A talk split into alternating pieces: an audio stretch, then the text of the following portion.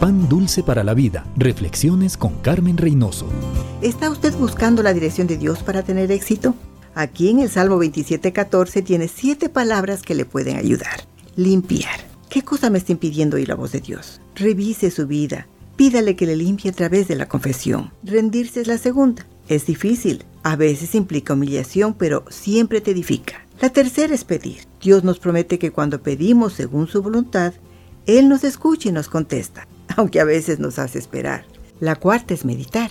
Dios promete que su palabra será lumbrera nuestro camino. Por eso, mientras más meditemos, más claro estará el camino a seguir. Creer es la quinta.